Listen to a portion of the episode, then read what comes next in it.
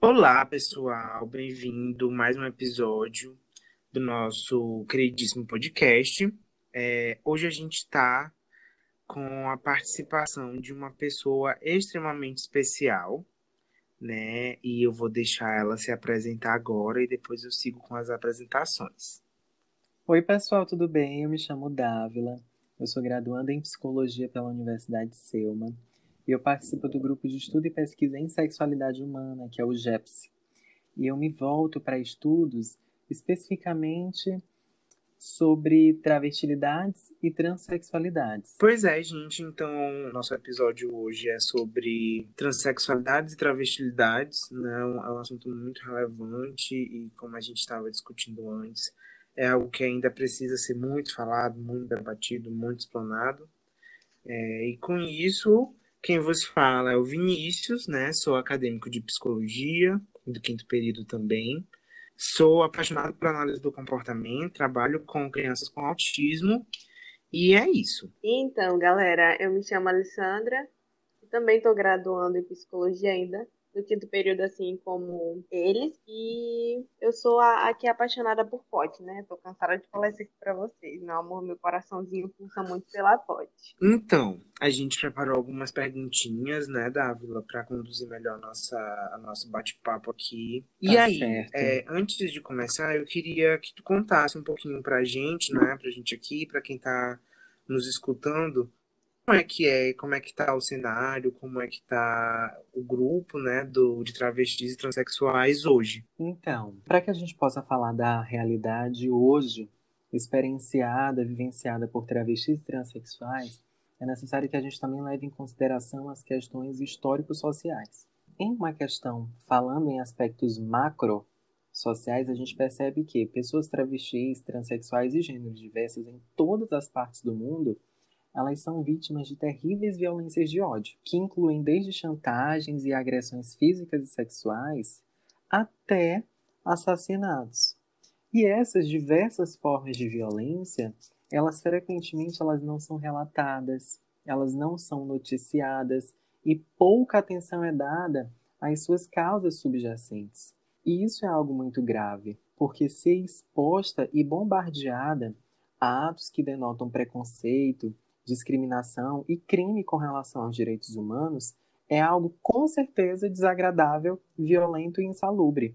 Não só para mim, Dávila, mas também para todo o coletivo de pessoas travestis e transexuais que tipicamente têm os seus direitos humanos e seus direitos de cidadania violados e negligenciados. Então a gente compreende que atualmente né, o, o cenário também socioeconômico para as pessoas travestis e transexuais é algo precário, né? porque é algo que se relaciona a questões escolásticas, é algo que se relaciona a questões trabalhistas, é algo que se relaciona a questões do contexto familiar, pessoais, enfim, diversas questões que se relacionam, sejam elas sociais, históricas, políticas e culturais contribuem né, para a formação desse cenário que travestis e pessoas transexuais vivenciam e experienciam no hoje, na atualidade, na contemporaneidade. É, eu acho assim também, porque se a gente parar para pensar, ao longo do tempo, algumas conquistas né, têm, têm sido noticiadas e tudo mais, alguns direitos legais e etc. Mas a gente percebe que muitas vezes o preconceito, a, a questão da violência e tudo mais, ela se mantém. Porque as, muitas pessoas não conseguem, né, ou não nem sequer tentam enxergar a diversidade, né, o, o plural como também vale. É, então parece, ao meu ver, parece muito que tipo são pessoas que vivem no mesmo mundo, mas com percepções completamente diferentes, sabe? A gente acaba por nem perceber muito, muitas vezes, uh, certos privilégios que a gente tem, né, tipo de poder ir a um hospital e atendido porque está com alguma coisa, poder andar na rua mais tranquilamente, né? Mesmo fazendo parte de certos outros grupos minoritários. Então, isso me choca muito, sabe? Porque a gente percebe que mesmo com certas conquistas legais, né, da questão de leis, eu acho que a gente ainda tem um longo caminho aí sabe, a, a percorrer para tentar mudar, né, transformar a situação em que a gente vive hoje. Isso. Eu acho que esse movimento de transformação ele é sinônimo de desconstrução. Então a gente tem que desconstruir muitas coisas que foram construídas sociais, históricas, culturalmente e politicamente, inclusive no âmbito das ciências uhum. mesmo, para que após essa construção a gente construa algo que seja edificante, benéfico, benigno, que promova a saúde integral, que seja saudável. Então, como você pontuou, é, existem sim alguns avanços e conquistas que devem ser considerados.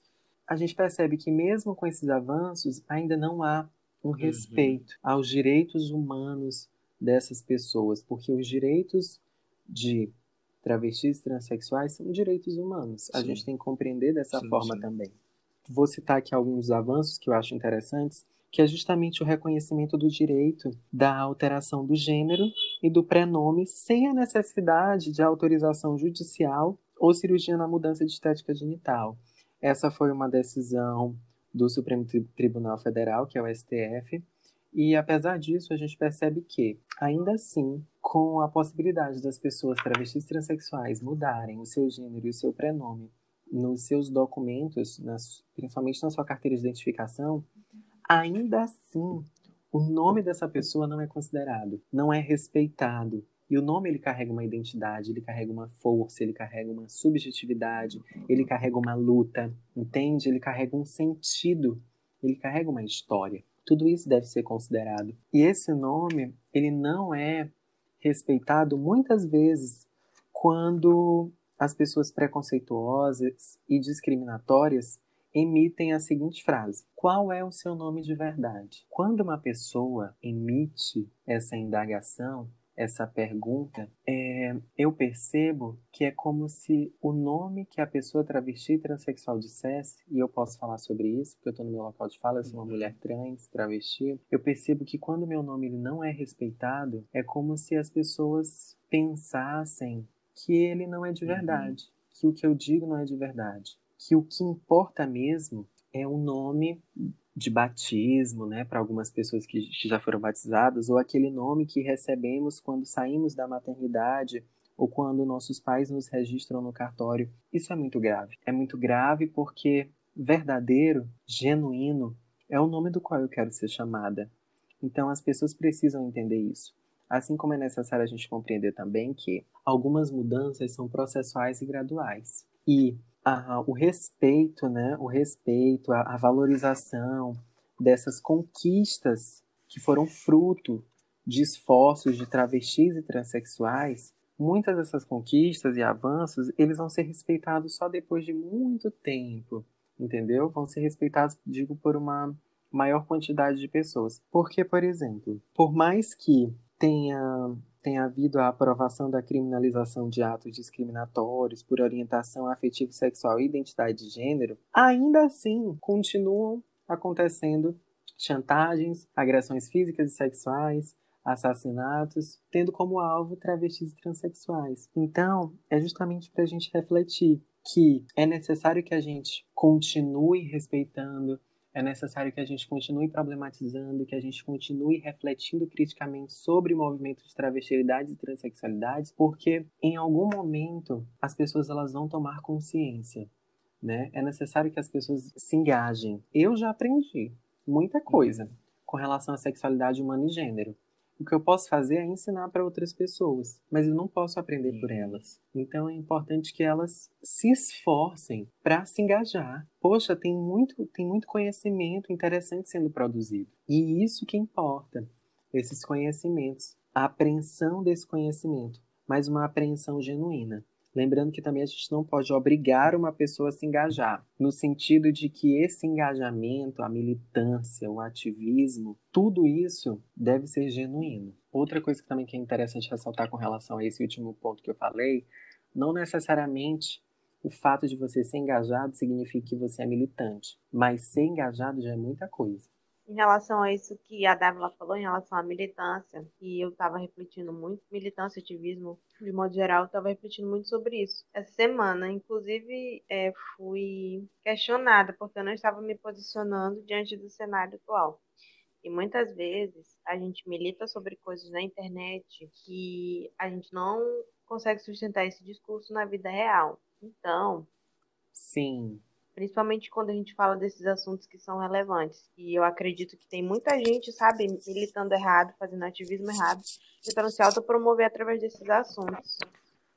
E não entendem, né? E não entendem qual o real objetivo de fato da luta. Então é bom a gente deixar isso bem claro, sabe? Porque não, não são lutas que a gente luta qualquer coisa por nada, que é uma luta. Não é, é uma luta midiática, né? Exatamente, não é uma luta midiática, não é uma luta, não é uma luta supérflua. Tem história, tem, tem estatística, tem dado ali, sabe? Tem toda uma construção. Não veio do nada. É bom ressaltar isso também. Sim, sim, sim.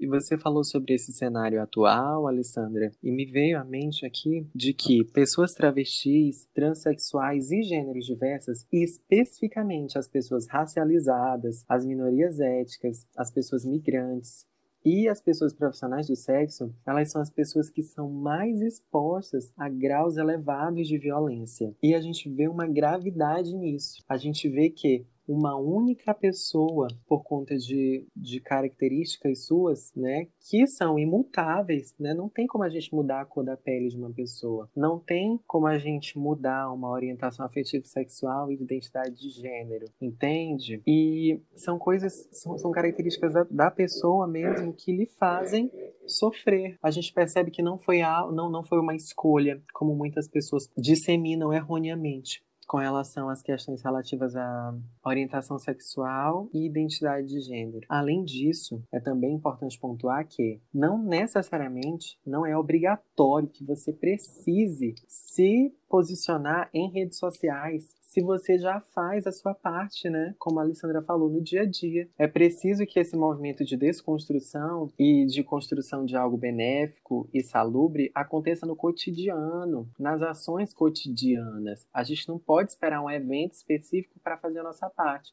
A gente tem que fazer no agora a gente tem que fazer. Existem, claro, eventos específicos para a gente construir coisas interessantes, mas o agora, ele é realmente um presente, uma oportunidade é o que a gente tem para fazer a mudança, para fazer a transformação, para se engajar, para tomar consciência do nosso local de fala. Então, vocês conseguem perceber na fala da Dátila que ela relata diversas dificuldades enfrentadas só pelo fato de ser transexual e ser travesti, de se expressar e de ser realmente o que ela acredita que ela é, porque ela é. Se ela está dizendo que ela é aquilo, ela é aquilo e ela deve ser respeitada, de fato. Então, Dávila, eu queria te perguntar, durante a tua vivência, assim, quais foram as maiores dificuldades que tu enfrentou? Muito interessante essa pergunta, até para que eu possa destacar um pouco do meu local de fala. Eu, Dávila, sou uma mulher transexual, travesti, isso como uma das minhas características, né? Porque eu sou toda uma totalidade. E eu tenho muitos privilégios. Eu sou uma pessoa branca, eu sou uma pessoa aceita pela família, eu ando de carro cotidianamente, eu estudo em uma universidade particular, e tudo isso, de certa forma, me protege de muitas violências, mas não me blinda de sofrer não me blinda de ser exposta e afetada por discriminações que se configuram das mais diversas formas, como, por exemplo, repreensões com relação ao uso dos banheiros ou provadores, harmônicos à minha identidade de gênero. Às vezes, quando eu vou em algum estabelecimento, seja ele público ou privado, as pessoas me atendem de má qualidade devido à não aceitação, à aversão e o desrespeito com relação à minha identidade de gênero, à minha forma de ser no mundo. E também as violências de cunho psicológico, de cunho físico, certo? Somado a isso, né, há também os eventos que não aconteceram comigo, mas que me afetaram de alguma forma, como por exemplo, as notícias de morte e violência por transfobia. Elas têm um potencial para despertar medo, pânico, estresse e ansiedade, tanto em mim quanto nas pessoas transexuais e travestis que têm acesso a essa notícia, que sabem dessa notícia. Não é que isso não deva ser noticiado. Isso deve ser noticiado para que as pessoas tomem consciência do que está acontecendo no, no, cenário atual. Mas isso, de certa forma, me preocupa. Me preocupa porque eu percebo que eu sou uma travesti transexual e eu faço parte desse coletivo que essa pessoa que foi morta também fazia. Então, isso, isso gera uma apreensão, isso gera uma ansiedade, um medo. Além disso, além do que foi citado, existe também uma dificuldade com relação ao nome social, no sentido de que o desrespeito com o nome social, ele se configura como uma dificuldade. A pessoa desrespeitar o nosso nome, seja ele social ou seja ele já retificado. Também tem as repreensões e censuras com relação ao uso dos banheiros harmônicos à identidade de gênero, como eu já havia falado, e isso se relaciona à passabilidade ou ao menor grau desta. E essa passabilidade ela se relaciona tanto à ausência de preconceitos e disseminações e disseminações de discriminações, como também à manutenção desses preconceitos e discriminações que são promotores de, de sofrimento psíquico e, consequentemente, físico. Então, quando a gente vê que repreender, censurar, impedir travestis transexuais de, usar, de utilizarem o banheiro e vivenciarem né, experiências de satisfação e alívio fisiológico é ir de encontro com os direitos humanos expostos na Declaração Universal dos Direitos Humanos. Porque todo ser humano tem direito à vida, tem direito à liberdade e à segurança pessoal. Eu acredito também que muitas pessoas LGBTQIAP+, especificamente pessoas travestis e transexuais, sofrerão bullying no ambiente escolar, em algum momento. Seja com maior frequência ou com menor frequência. Tudo isso também depende dos comportamentos né, emitidos porque eu vejo, de acordo né, com os discursos expostos na literatura científica, as pessoas que mais foram expostas a elevados graus de violência eram aquelas pessoas que possuíam comportamentos mais considerados femininos e que essa pessoa era considerada do gênero masculino, mas que tinha comportamentos considerados mais femininos. É, ela, ela sofria bastante, ela sofria e sofre, né? Então, o bullying no ambiente escolar, ele é produtor de efeitos como sintomas físicos, doenças psicossomáticas, prejuízos sociais, emocionais, acadêmicos. Então a gente percebe que as dificuldades que tanto eu quanto outras travestis, transexuais e pessoas LGBTQIAP+, sofreram no ambiente escolar, fizeram com que isso de alguma forma impactasse, né, no, no nosso processo de ensino e aprendizagem. E esse impacto, ele se dá de diversas formas, certo? Além disso, como eu já havia citado antes, acontece com muitas pessoas travestis e transexuais a descontinuidade do processo escolar, acadêmico. E essa descontinuidade, ela é decorrente de uma expulsão compulsória. Além disso, né, com relação ainda ao ambiente escolar, a, a rede trans expôs o dado de que 82% das mulheres travestis e transexuais abandonam o ensino médio entre os 14 e os 18 anos, em função da discriminação na escola e da falta de apoio familiar. A gente acaba percebendo que é, a sociedade ela influencia de uma forma direta ou indireta na construção desse, desse, sujeito, dessa pessoa transexual. Como a Dávila falou, questões, processo acadêmico escolar. Já pensou se chegar numa escola e, e todo mundo ficar te zoando, falando coisas sobre você, fazendo suposições errôneas, totalmente falsas, é, cria um ambiente tóxico, sabe? É, é isso que existe hoje em dia, um ambiente totalmente tóxico, onde, como ela falou, você não pode chegar no ambiente e esperar ser tratada bem, porque tu, tu já esperas assim. Pelo menos toma as posição. É, vou sair de casa hoje, vou em um ambiente público, por exemplo, um, vamos citar aqui um restaurante, é, uma, uma pizzaria, comer uma pizza com os meus amigos. O que se espera é que os funcionários, as pessoas que vão estar naquele ambiente, possam tratar essa pessoa de uma maneira completamente, digamos assim, normal, sem qualquer diferença ou qualquer coisa assim do tipo. Mas o que a gente vê é uma realidade totalmente diferente. É uma pessoa trans, barra travesti, vai chegar num lugar e vai ser tratada mal. Simplesmente porque ela tá se expressando, como eu já falei, ela não, ela não tem aquele, como eu posso dizer, aquele apoio de chegar num lugar e ser bem recebida, sabe? Ser recebida com sorriso, ser recebida com, com forma de afeto. Então, vocês conseguem perceber que desde quando são crianças e chegam, chegam na fase adulta, chegam machucadas, sabe? Machucadas não só que eu digo, eu não tô falando de, de físico, eu tô falando também de psicológico. Chegam já com diversos traumas. Agora parem para pensar quantas pessoas trans é, é, estão na terapia, quantas pessoas também que sofrem por isso não estão vocês conseguem entender a dimensão de, desse tema, disso tudo? É muito. Foi interessante. Pode concluir. Não, era, era, só, era só esse o meu, o meu ponto que eu queria relatar. Entendi. Eu achei interessante, Alessandra, você levantar essa questão de quantas pessoas trans estão em processo psicoterapêutico, porque a gente consegue ter uma, uma percepção do cenário né, social, histórico, político e cultural. Muitas pessoas trans, tipicamente mesmo, a grande maioria das pessoas trans não tem acesso aos atendimentos de psicoterapia. É, então, por meio do que há disponível na literatura científica, a gente percebe que uma outra dificuldade da pessoa trans é justamente a, a falta de empregos, né? os obstáculos de uma atividade laboral reconhecida socialmente como formal. E isso impacta no capital que essa pessoa vai, vai produzir, vai, vai ter, e se ela não tiver dinheiro suficiente, conseguir ter um atendimento de psicoterapia, porque a sua grande maioria é particular. Uma outra dificuldade enfrentada por travestis e transexuais é justamente a falta de entendimento da sociedade no que diz respeito aos conceitos de identidade de gênero, identidade de sexo, orientação afetivo sexual, expressão de gênero. Eu fico muito zangado, eu fico com raiva mesmo, não é outra palavra, não sinto raiva.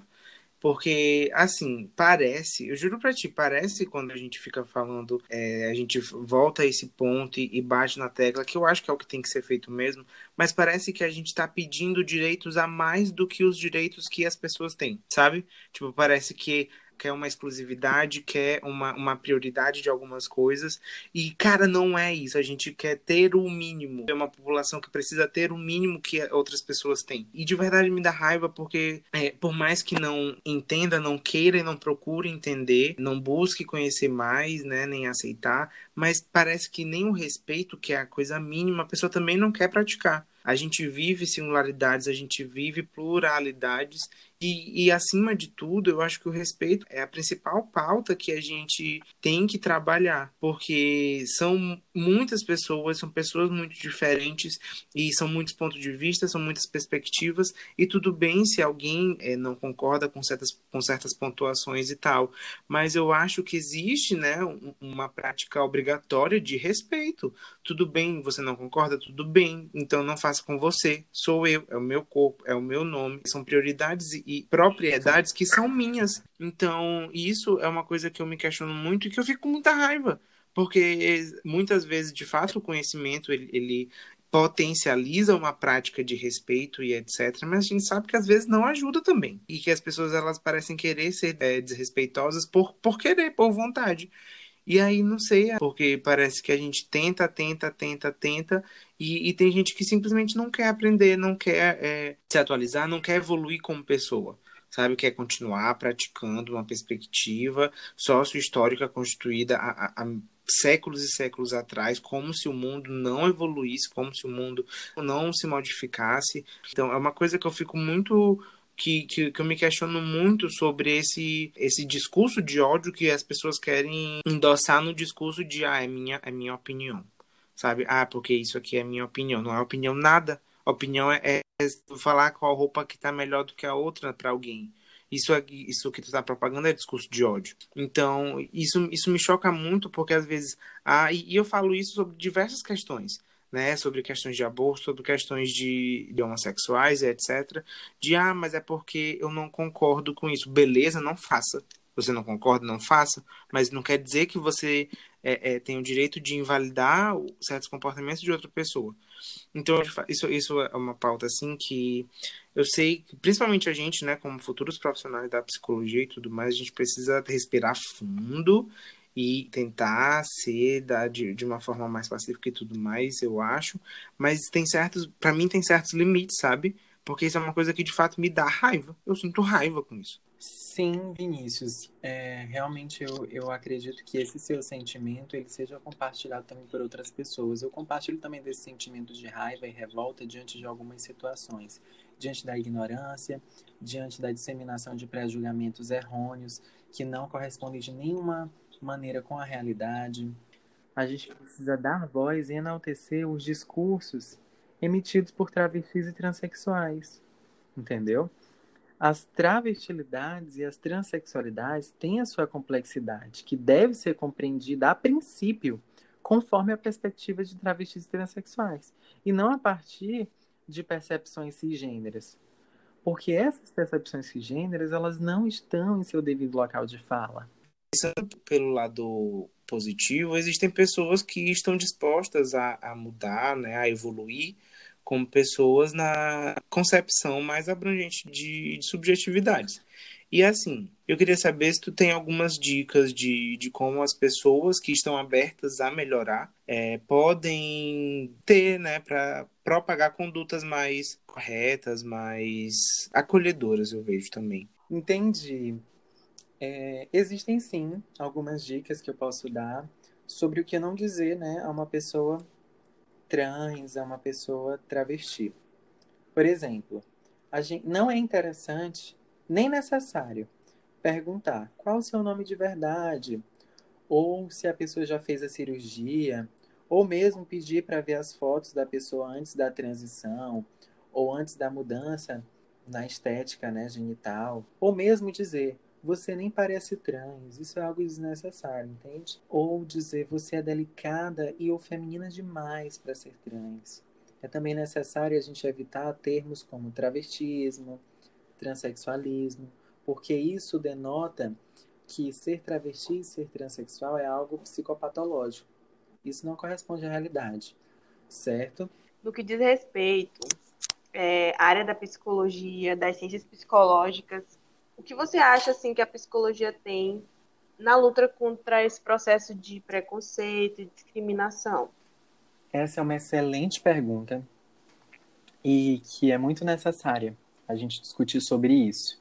Um primeiro ponto que eu acho que é interessante discutirmos sobre isso é a graduação, certo? É necessário que, para que haja uma luta contra o preconceito e a discriminação, é necessário a formação de psicólogas e psicólogos críticos e críticas que possam olhar o fenômeno humano inserindo-o no contexto histórico e social. Outra coisa que eu também acho necessária é a obrigatoriedade de inserir na grade curricular do curso de psicologia uma disciplina específica para tratar sobre questões relacionadas à sexualidade humana e gênero.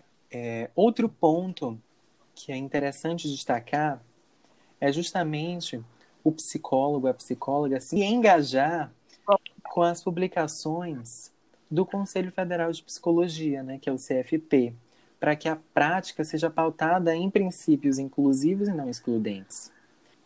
Arrasou. Bom, é, essa discussão tá maravilhosa, né? a gente conseguiu abordar pontos muito importantes sobre esse tema e tudo mais. Então, a gente está chegando agora para o final do, do episódio e eu vou falar uma citação né, que eu achei muito relevante para o assunto e a Dávila vai comentar uma indicação que ela tem sobre o tema, certo? A, a minha citação é a seguinte. Existem bilhões de pessoas no planeta e muitos tipos de personalidades diferentes. Algumas são introvertidas, outras extrovertidas. Algumas seguiam pela lógica, outras pelos sentimentos. Em um mundo com tanta diversidade, como aprendemos a lidar com aqueles que são diferentes? E como aprendemos a entender e aceitar quem nós somos? Essa frase é de Jung e eu acho que ela é muito pertinente né, para a discussão que a gente teve aqui hoje. E agora a nossa indicação. Eu adorei essa frase, eu achei ela linda e super harmônica a discussão promovida hoje pela gente nesse podcast. Voltando aqui às, às indicações. Eu tenho cinco obras, na verdade, seis obras da literatura científica que falam especificamente sobre sexualidades humanas e gêneros e, de certa forma, sobre feminismos. E, sim, e dessas obras, quatro delas são regionais. Eu acho importante a gente enfatizar essas obras regionais para dar visibilidade ao ensino e à pesquisa é, construídas no, no estado do Maranhão. Então, tem um livro que fala especificamente sobre travestilidades, que é da Juciana de Oliveira Sampaio, o no, ele, ele, se chama Incorporação e Compartilhamento do Desejo. Notas sobre corporalidades e o caráter associativo entre travestis em São Luís Maranhão. Foi um livro publicado em 2019 e que está disponível no site do IFMA. Além disso, há também os livros Fazendo e Desfazendo o Gênero, volume 1 e volume 2, sendo o volume 1 publicado em 2015 e o volume 2 publicado em 2019, que são produções de, de um grupo de estudos em sexualidade humana na UFMA, onde se discutem né, questões relativas a, a gênero, a prostituição, as sociabilidades, as diversidades que compõem o ser mulher, a corpo, beleza, feminilidade, masculinidade, historicidades. Há também, para quem quer saber mais sobre a diversidade, a educação e o ensino de ciências relacionados também à sexualidade humana e gênero, há o livro do Jackson Rony de Sá, que se chama Ensino de Ciências e Educação para a Diversidade, que foi publicado no ano de 2018, onde ele fala um pouco sobre a docência relacionando né, com questões da sexualidade humana e do gênero. E sobre feminismos, eu recomendo o livro da Fernanda Young, que é o Pós-F, para além do masculino e do feminino, onde, onde ela fala um pouco das suas opiniões, das suas vivências, dos seus estudos, a respeito dos feminismos. E em um capítulo específico ela fala sobre travestilidades e transexualidades. Lembrando que ela aborda a sua percepção, que não é uma percepção absoluta, portanto não deve ser generalizada. Mas é interessante da gente refletir sobre algumas coisas. E por último, tem o um livro Transsexualidade, O Corpo entre o Sujeito e a Ciência, dos autores Marco Antônio Coutinho Jorge e Natália Pereira Travassos, que é um livro que aborda a transexualidade num viés psicanalítico e psiquiátrico. Eu espero que vocês tenham gostado das indicações, porque todas foram indicadas com muito carinho, atenção e de forma genuína. Então, é, eu amei essas indicações, pretendo buscar todos esses materiais. E a gente vai ficando por aqui. Davi, eu queria te agradecer extremamente por ter aceitado esse convite, por participar desse episódio aqui com a gente. Foi muito, muito rico. Eu acho que a gente construiu um conhecimento aqui, propagou diversos é, conceitos que são extremamente necessários. E fico muito grato mesmo por a gente ter tido esse bate-papo, essa conversa aqui. Foi muito, muito legal. Obrigada, gente. Eu fico muito feliz com tudo isso. Eu também agradeço por estar tendo esse espaço para falar um pouco sobre a minha experiência e sobre as travestilidades e transexualidades, esse espaço para a gente falar sobre as pluralidades, sobre as subjetividades, tendo sempre um enfoque psicológico, mas sem desconsiderar as questões sociais, históricas, políticas e culturais que também fazem parte da psicologia, que também fazem parte de uma formação psicológica crítica e engajada. Obrigada. Então é isso, galera. Até o nosso próximo episódio e beijinhos. Beijos. Tchau, galera.